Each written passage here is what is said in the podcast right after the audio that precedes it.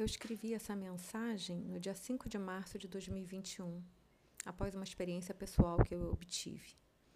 Né? Eu estive pensando que tendemos sempre a olhar para o lado negativo, num primeiro momento que as situações nos acontecem. Eu já sabia que a mente funcionava assim, mas pude constatar com uma clareza diferente neste dia.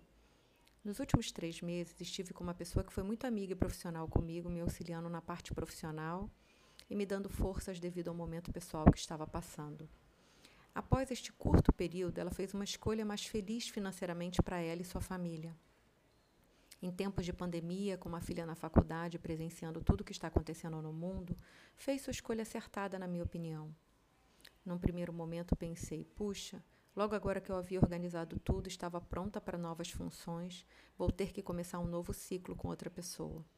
Tive, momentaneamente, uma visão egoísta com base nas minhas necessidades. Mas, como meu coração estava cheio de gratidão por esta pessoa, no mesmo dia, no final da tarde, pensei: preciso agradecer pelo tempo que estive com ela, pois ela foi boa e me ajudou demais. Cumpriu sua missão.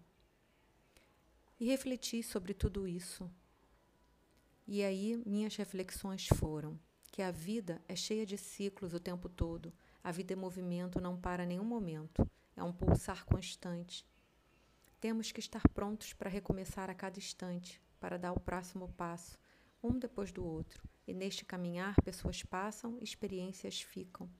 Que possamos olhar o lado bom de cada coisa que nos acontece.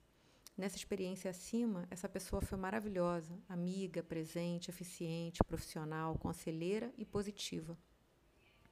Só posso agradecer pelo tempo que estive com ela ao meu lado e torço para que ela seja muito feliz e próspera. Que ela continue levando sua palavra positiva e sua luz por onde passar. Saiu com as portas abertas e deixou meu coração cheio de gratidão. Ela me fez refletir sobre tudo isto que estou compartilhando. Que no fundo devemos sempre agradecer, fluir com as situações. Quando resistimos, deixamos de olhar o lado bom que cada experiência nos traz.